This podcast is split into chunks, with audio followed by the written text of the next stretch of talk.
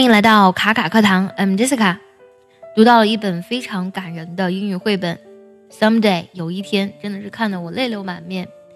我们每个人呢，从幼年到长大，和妈妈度过的那些非常快乐的日子，会在自己有了孩子之后呢，那些美好的画面一一呈现。从你感叹新生命的诞生，到你爱上你的孩子，然后看他慢慢长大，然后离开你，看他有自己的孩子。我们人类的生命和后代呢，就这样延续下去了。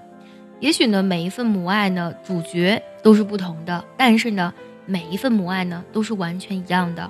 而且呢，每一个孩子对于妈妈的思念和依恋呢，也是完全一样的。在绘本有一天 （Someday） 当中呢，其实它只是勾画出了我们在成长过程当中看似非常平凡的画面，语言呢非常的质朴跟自然，但是你读完之后呢，却让人非常的感动。接下来我来读一下这个绘本啊，光听我读其实呢没有那么多感触啊。如果你配合它的这个插画去看的话，会特别特别有感觉。如果想要查看完整的图文呢，可以微信搜索“卡卡课堂”。Someday, one day I counted your fingers and kissed each one. One day the first snowflakes fell, and I held you up and watched them melt on your baby skin. One day we crossed the street and you held my hand tight. then you were my baby and now you're my child. Sometimes when you sleep, I watch your dream and I dream too. That someday you will dive into the cool, clear water of a lake. Someday you will walk into a deep wood.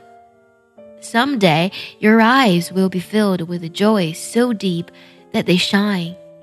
Someday you will run so fast and so far, your heart will feel like fire. Someday you will swim high, so high, higher than you ever dared to swim. Someday you will hear something so sad that you will fold up with sorrow.